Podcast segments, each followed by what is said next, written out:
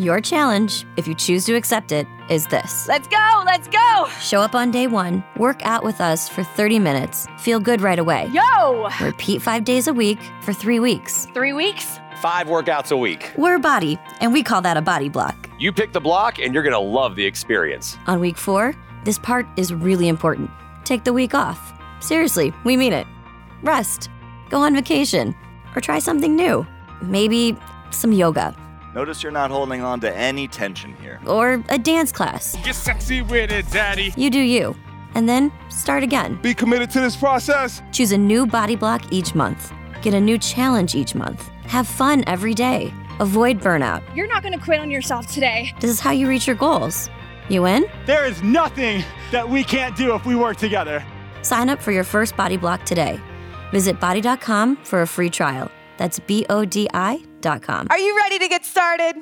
Escarbando, un podcast de opinión conducido por los periodistas Gustavo Olivo y Fausto Rosario. Rumbo a elecciones 2024, los partidos se fortalecen. PRM completa elección cuadro directivo. PLD espera 800 mil voten en consulta de octubre y la Junta Central Electoral le advierte que ese proceso no es lo que manda la ley.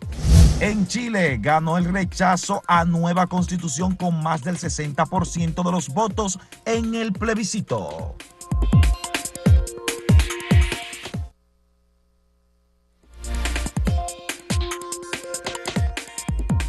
El Partido Revolucionario Moderno acaba de completar este fin de semana, este domingo.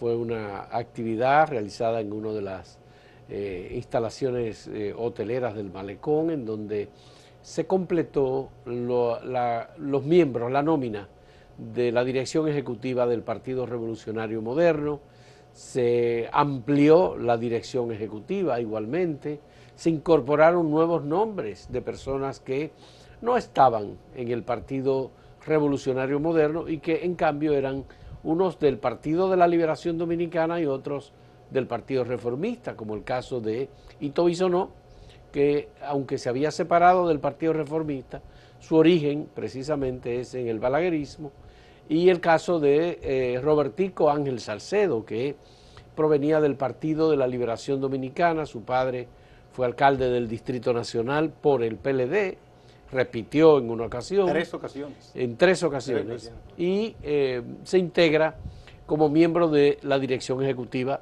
del Partido Revolucionario Moderno. Esa era una reunión de, al- de- de alguna manera esperada que completaba un proceso convencional iniciado por esa organización en la que se eligió a José Ignacio Paliza o se reeligió como presidente de esa organización y a Carolina Mejía como su secretaria general.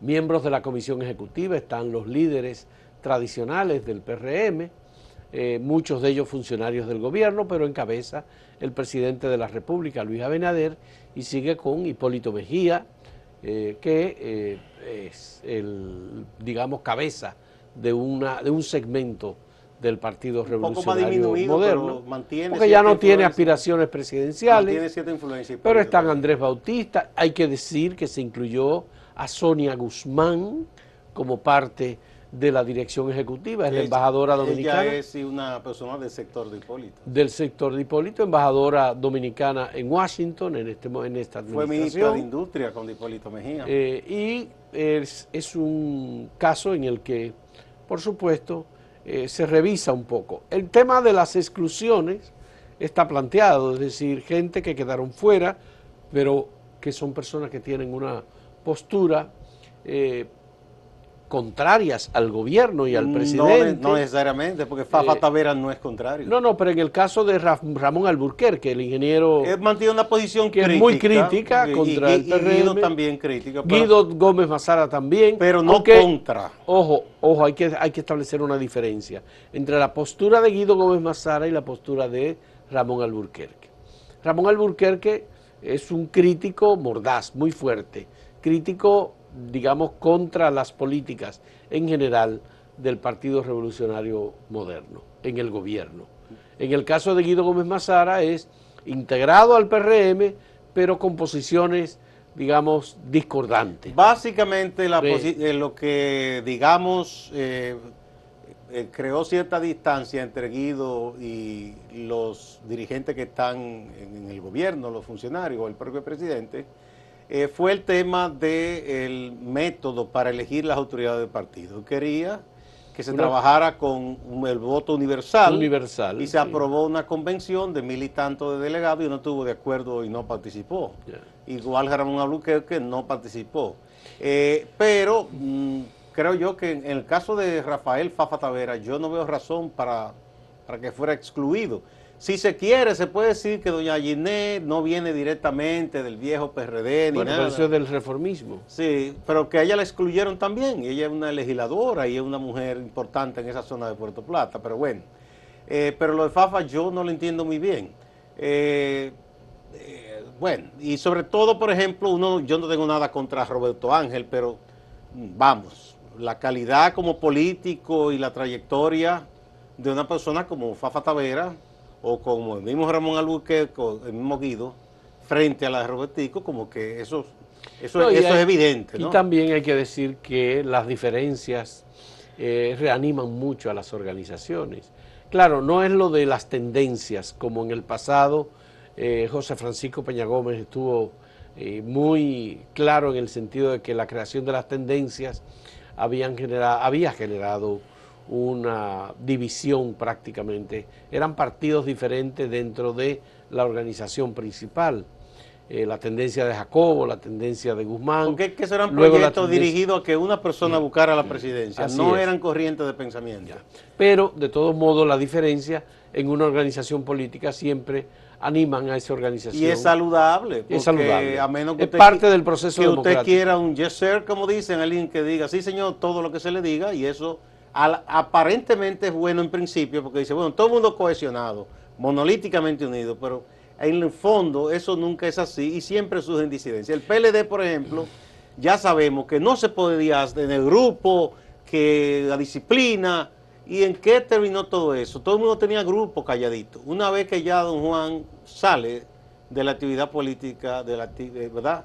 Lo que pasa es que surgen todos esos grupos y ya hemos visto en lo que terminó el PLD. Entonces, Bueno, lo mejor de- que ustedes es que se expresen las diferencias y no que se excluya una parte. Mira, lo de Guido Gómez Mazara habría que entenderlo también como parte de una estrategia en la que es muy probable que se hayan dado pasos ya de integración del PRD y de Miguel Vargas Maldonado a una coalición que apoye al Partido Revolucionario Moderno. Hay gente dentro del en PRD ese que caso, quiere eso. hay gente que quiere eso dentro del PRD. En ese caso, si se diese esa alianza, en primer lugar, se, eh, se produciría una ruptura en la alianza del PRD con el PLD. Y ya eso, para el PRM, Bueno, teóricamente ya no existe. Ellos fueron aliados. y- Pero hay gente que todavía ansía las siglas del PRD. No, no, y el, y el PLD de manera desesperada, supongo yo, está buscando a todo el que le apoye, porque ellos no están muy, no están muy bien. No, no están bien. Entonces, eso generaría con Guido Gómez Mazara alguna dificultad si él estuviese. Mira, hay gente en que está apostando a eso en el sentido, dentro del PRM. Hay gente que dice dos pájaros de un tiro, porque se gana el apoyo del PRD, se quita una voz opositora más, que aunque no tenga tanta gente, pero de vez en cuando aparece Miguel Vargas y lanza críticas, y muy duras. Por un lado, y por otro lado, se quitarían quizás eh, la piedra en el zapato, que para muchos es Guido, porque es un dirigente que no se queda callado, que es un gran trabajador político, ¿eh? y que tiene su gente, y además que siempre tiene una postura crítica. Hay, hay quienes apuestan a eso. Yo no sé si él se iría o pelearía su espacio. Uno no sabe. Bueno, ya tú sabes que eh, Guido fue de los dirigentes del PRD que se mantuvo más tiempo, aún con la diferencia con Miguel Vargas, y haciendo, digamos, una actividad que favorecía al PRM y que dislocaba de alguna Mira, ahí manera. está la posición oficial, la reacción de Guido. Dice, ni en el viejo partido y en la actualidad dije que no participaba en convención de empleados. Tengo en agenda espacios conseguidos sin votos. Lo que siempre defenderé es la legitimidad democrática, razón de ruptura con el PRD y legado histórico de José Francisco Peña Gómez. Esa es su posición oficial, que hasta ahora no lo había manifestado. Ayer habló Ramón Albuquerque y, y fijó su posición. eh, y ha dado de qué hablar. Ha sido la noticia más comentada. Lo de esa eh, asamblea ya de cierre de- del proceso interno del PRM, que anunciaron que van para la calle, y esas disidencias. Bueno, pero hay gente, en la, militantes, digamos, en los partidos políticos que dicen que no necesitan una posición de dirección para activar políticamente dentro de una ah, organización. no, no, eso es verdad. Entonces, No, no. Guido Gómez es uno de ellos. No, no, eh, eso es verdad, eso es verdad. Lo que pasa es que la gente hace, como te dije, la comparación. O sea, ¿con quién ganaba el PRM? ¿Con, con Roberto Ángel o con uno de estos veteranos dirigentes? Pero Eh, no es necesariamente una contradicción. No, no es que- contradicción, pero si se está discutiendo una estrategia, vamos a ver las cosas claras. O sea, yo no sé, yo no tengo nada en contra de Roberto Ángel, pero en un, discutiendo una estrategia política. Bueno, ahí tú tienes el tema generacional. Uno es la juventud, eh, las nuevas generaciones. Eh, otro es un dirigente que ya tiene mucha experiencia, pero están, en el caso de Fafa Tavera, sobre los 80 años. Pero Entonces- ya, ya quisieran muchos jóvenes tener la lucidez que tiene Fafa. ¿eh? No, no, Fafa es una persona que está muy lúcida. Y está Eh, activo. Sí. Sí. Eh, digamos, activo con limitaciones. Sí, porque participa en los medios de comunicación, hace análisis. Aquí está lo de Ramón Alburquerque, que dice, nos basta ser militante del PRM. Tú ves, esa es la posición de Ramón. Si para ser miembro de la alta dirección del partido que fundamos es pecado disentir de los errores, preferimos defender la militancia a la que negaron el derecho al voto y al empleo. Empieza la historia, dice Ramón Alburquerque. Esa es la otra respuesta. Sí, digamos. este ya fue, le agregó un poco más, porque yo había puesto anoche dos tweets que, que se refería también al tema. Bien, vamos a presentarle la pregunta que tenemos para ustedes en el día de hoy. ¿Cree que alguno de los grandes partidos pasará a ser minoritario a partir del 2024? Estamos hablando de PRM, PLD y Fuerza del Pueblo, que son los grandes Los partidos. tres grandes partidos. Ya antes fueron grandes partidos, Reformista y PRD. Y ya son pequeños. Y son pequeños. La respuesta, eh, dos opciones, sí o no. En un momento volvemos.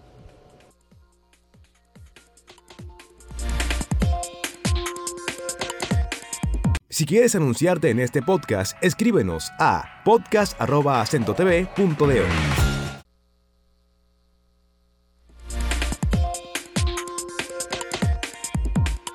Bueno, si faltaba algún ingrediente para esta campaña de tiempo que mantienen los partidos, yo creo que ya se le puso el aderezo final pues, con esta convención del PRM que ya han dicho que, que ya, concluido ese proceso, van para la calle en este mes de septiembre, eh, que era uno de los reclamos de mucha gente del PRM que decía que estaba muy inactivo frente al gran activismo que mantiene por un lado Fuerza del Pueblo, el partido de Leonel Fernández, que por cierto estuvo en Nueva York ahora, y el PLD, que aunque tiene todavía un proceso interno pendiente de definir quién será su candidato o candidata, eh, tiene mucho entusiasmo y hablan hasta de que ellos piensan que 800 mil ciudadanos y ciudadanas van a participar en esa consulta, que ellos llaman simple consulta, pero que la Junta le ha advertido, la Junta Central Electoral, que eso no está dentro del marco de la ley y que eso no es vinculante, que eso es un proceso, si ellos quieren, simbólico.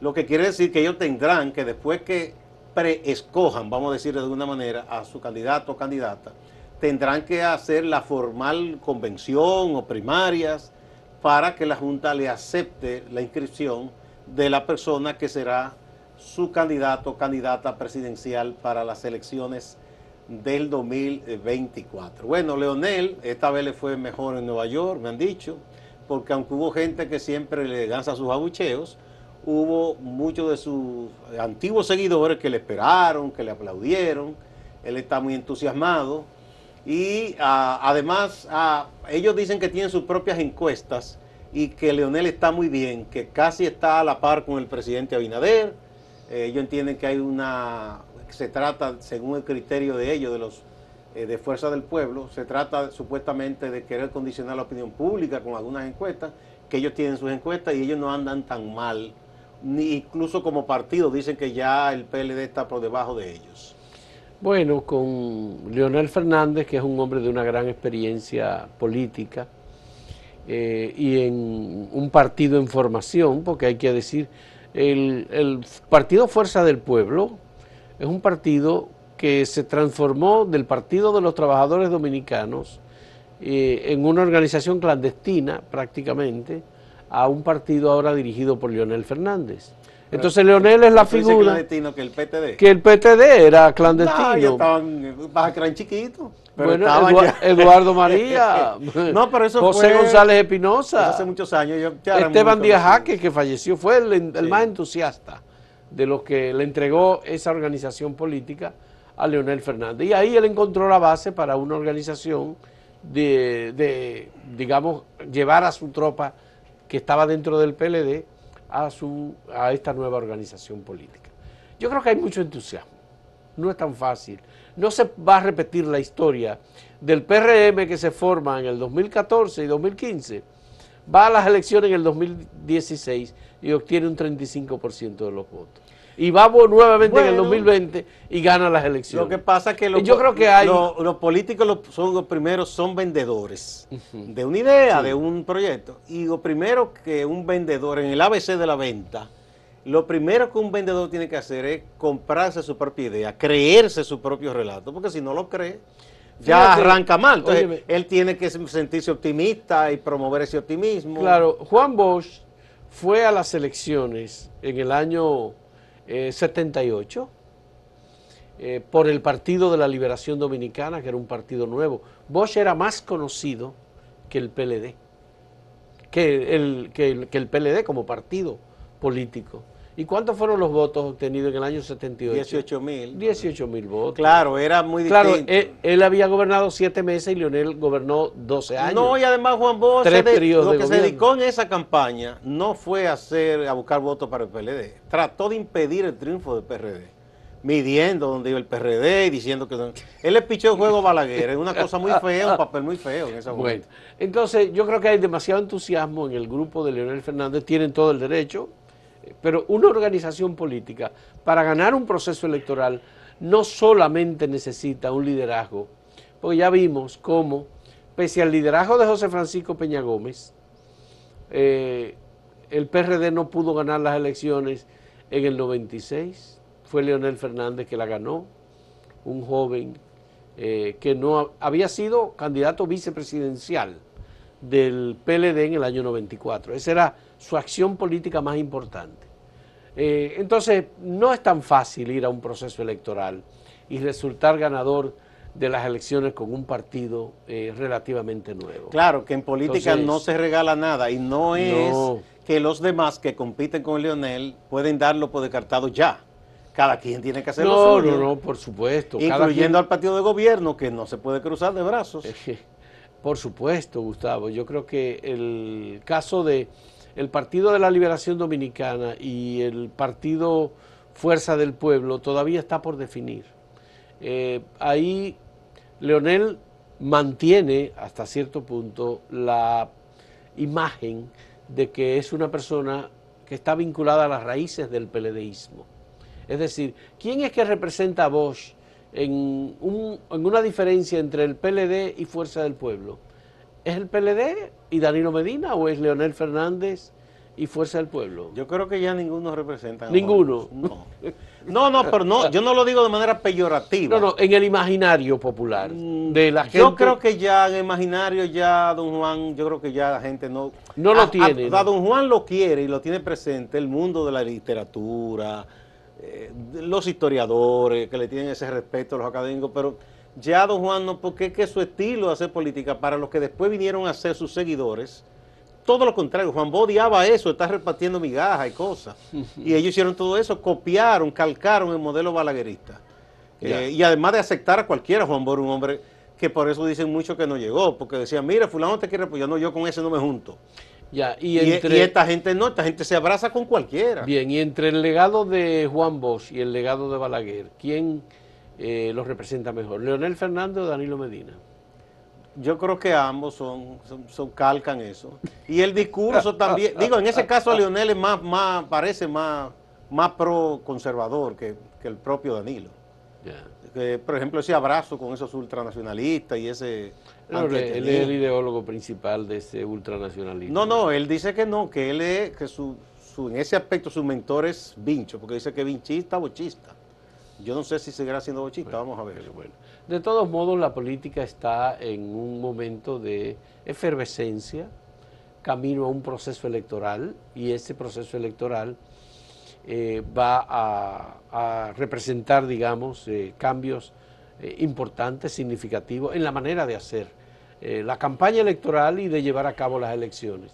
Aquí al final la gente, el gobierno va a tener que definir una postura muy clara, por ejemplo, sobre un fenómeno que aquí tuvo en los años del Partido de la Liberación Dominicana mucha incidencia. ¿Cuál es?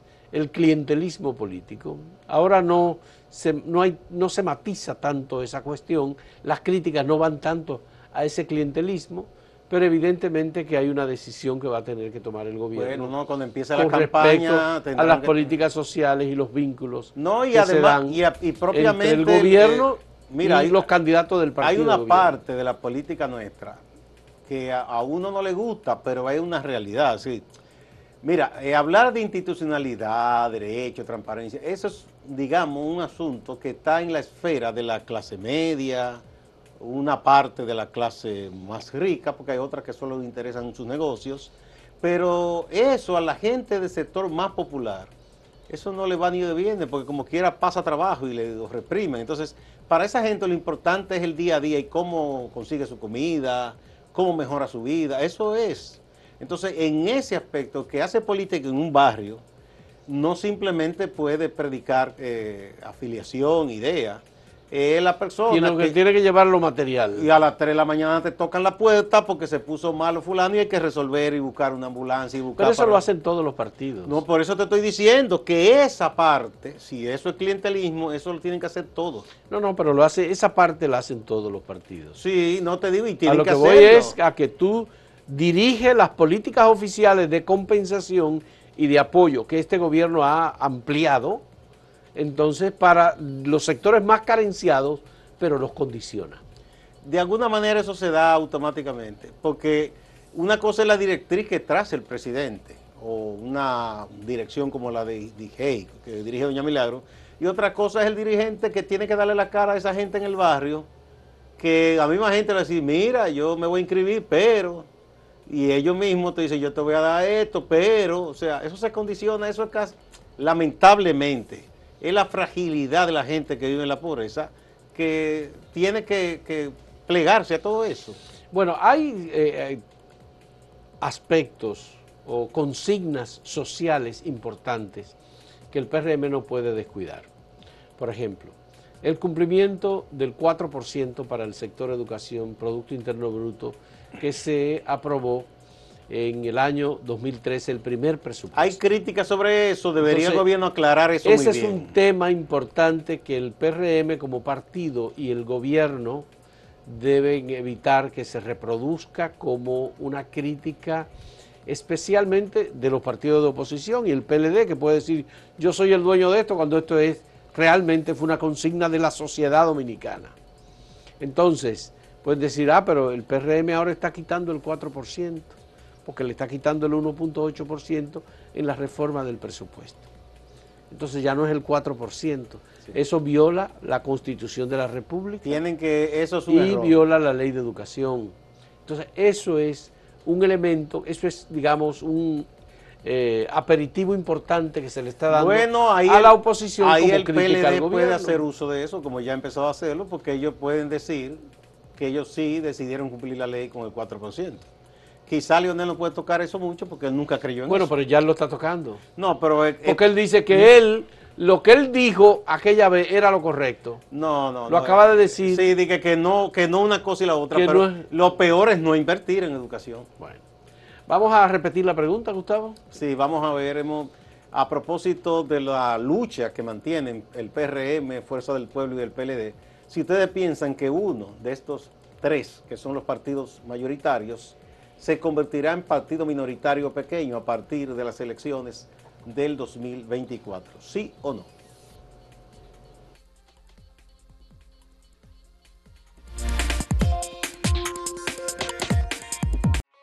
Síguenos en redes sociales, arroba acento diario y arroba acento TV.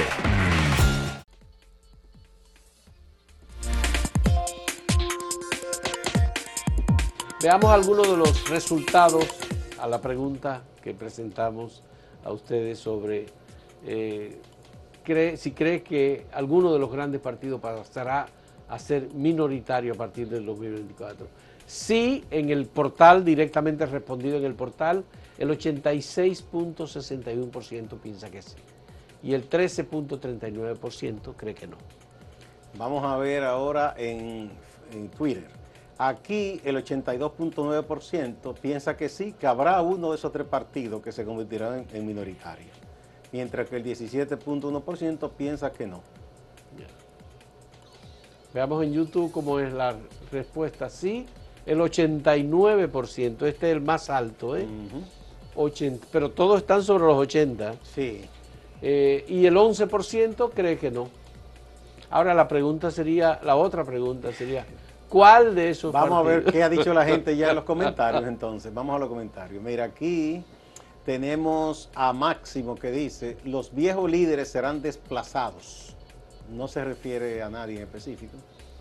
Araceli de la Cruz Hernández dice, consideró, dice, o considero que el PRD de Miguel Vargas, si no logra hacer una alianza, desaparecerá para el 2024. Pero el PRD ya no es un partido Ya no es un gran o sea que- Pedro Avilio de Jesús dice, creo que todavía el PLD quedará no muy lejos del segundo lugar. Ahora, ya en el 2028, dependiendo de los gobiernos de turno, puede bajar o subir. Eso puede pasar con cualquiera de los partidos, ¿verdad? Porque José Lo Díaz dice, para el 24 mayoritarios serán o será el PRM, Fuerza del Pueblo y el PLD, entre dos. ¿Tú lo entiendes? No, no, no dijo muchas cosas muy claro. Elcilia Sánchez Paulino dice, el PLD sin duda, al igual que el reformista y PRD, pasaron a la historia. Bueno, esta comenzó a responder. Fernando Cartagena. Se piensa que en el 2024 solo se confirmará lo que ya se sabe y que resulta muy evidente sobre el PLD. Ya veremos. bueno, pues esos son los datos, señores. Vamos a pasar con Máximo Laureano, que nos tiene notas importantes sobre las noticias en el Cibao. Adelante, Máximo. Gracias, saludos. Las autoridades del Ministerio Público en Santiago estarían en la investigación en relación a la muerte de un recluso, además de dos privados de libertad que resultaron con herida de armas blancas durante una riña que se escenificó en el Centro de Rehabilitación Rafael Hombres. Según las autoridades, específicamente el procurador de la Corte de Apelación de Santiago, Juan Carlos Vircán, el fallecido fue identificado como Henry Sánchez, un joven de 35 años de edad que estaba condenado a 30 años de cárcel por homicidio. Ya había cumplido 8 años de este periodo. Por el momento las autoridades no han especificado detalles de qué desató la riña entre los reclusos. No obstante, informaciones extraoficiales señalan que compañeros de Henry Sánchez habían actuado en su contra porque éste presuntamente había delatado un plan de fuga. En relación a Sánchez, parientes de este se quejan porque dicen que en varias ocasiones habían denunciado que su pariente era maltratado, que era con mucha frecuencia enviado a celdas de castigo, pero que las autoridades nunca actuaron. Ella me dijo, él me dijo, tú ves, es una carita así, pero aquí después de ahí para allá, ese es el infierno allá, entonces me decía, y yo me quedaba callada para te cuente, si yo iba a la prensa, no me trataran mal, porque el mismo director se, se, se pone una máscara, dice que a las 10 de la noche, y lo dice que se lo llevan allá atrás los presos, y es para matarlo a Jorge, a ellos, y yo me quedaba callada, dice, para que él no lo maltrataran, porque siempre me decía que ahí lo trataran mal. En el barrio Santa Lucía, Distrito Municipal Santiago Oeste, Cienfuegos, reiteran sus quejas por los constantes robos. piden ayuda a la policía, alertan a las autoridades sobre la situación. Acabando, porque la policía que están agarrando, entonces y ahí mismo lo sueltan, y ahí mismo, los mismos ladrones de ahí mismo, de, de, ese punto de droga ahí que están acabando, que ahí son tres gente que están acabando con, acabando con toda la sociedad. A los haitianos que viven aquí, que son personas que no se meten con nadie, sino que simplemente trabajan y viven tranquilos en su casa, se le, están entrando y le tumban la puerta y le roban sus pertenencias. Entonces ya han pasado varios casos así. Aplazada por segunda ocasión, esta vez para este miércoles, la medida de coerción en contra de dos hombres que están implicados en la operación CAF, KAF se trata de los allanamientos que realizó el Ministerio Público y la Dirección Nacional de Control de Drogas, de los cuales notificaron el hallazgo de seis fusiles, tres pistolas, 17 mil dólares, además de una suma de más de 4 millones de pesos. Esos operativos se habían realizado en el municipio de Licey al Medio y otras comunidades de Santiago. Los implicados en el caso CAF son Gregory Alberto Diplan Huichardo y Juan Miguel Almonte Padilla, alia Colita. La medida se conocería este miércoles.